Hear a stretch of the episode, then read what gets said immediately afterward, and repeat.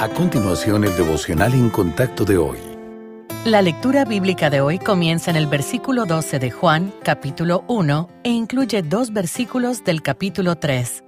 Mas a todos los que le recibieron, a los que creen en su nombre, les dio potestad de ser hechos hijos de Dios. Y ahora las palabras de Jesús en los versículos 16 y 17 del capítulo 3. Porque de tal manera amó Dios al mundo, que ha dado a su Hijo unigénito, para que todo aquel que en él cree no se pierda, mas tenga vida eterna. Porque no envió Dios a su Hijo al mundo para condenar al mundo, sino para que el mundo sea salvo por él.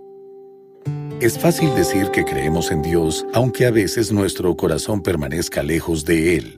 Esa es una característica de la condición humana, no algo por lo que debamos castigarnos, pero es sabio ser sinceros con nosotros mismos y con el Señor acerca de cómo está nuestra relación con Él. Esa es la mejor manera de avanzar y experimentar su paz y gozo. Para ello, es útil recordar que los elementos sencillos y fundamentales de nuestra fe son más que sencillos y fundamentales son realidades profundas y transformadoras, no solo pensamientos buenos o correctos en los que creemos. Como cristianos, creemos con todo nuestro ser y crecemos en la fe por medio de las siguientes prácticas, tal como lo dice la Biblia al hablar con el Señor, al sentarnos en silencio y escuchar al Espíritu Santo, al leer la Biblia con mentes y corazones abiertos, al repasar las creencias y los principios de nuestra fe, al tener compañerismo con otros que conocen a Cristo, al adorar a Dios. El camino de la fe no tiene que ser más complicado que eso, tanto si usted conoce a Cristo desde hace dos meses o desde hace 20 años.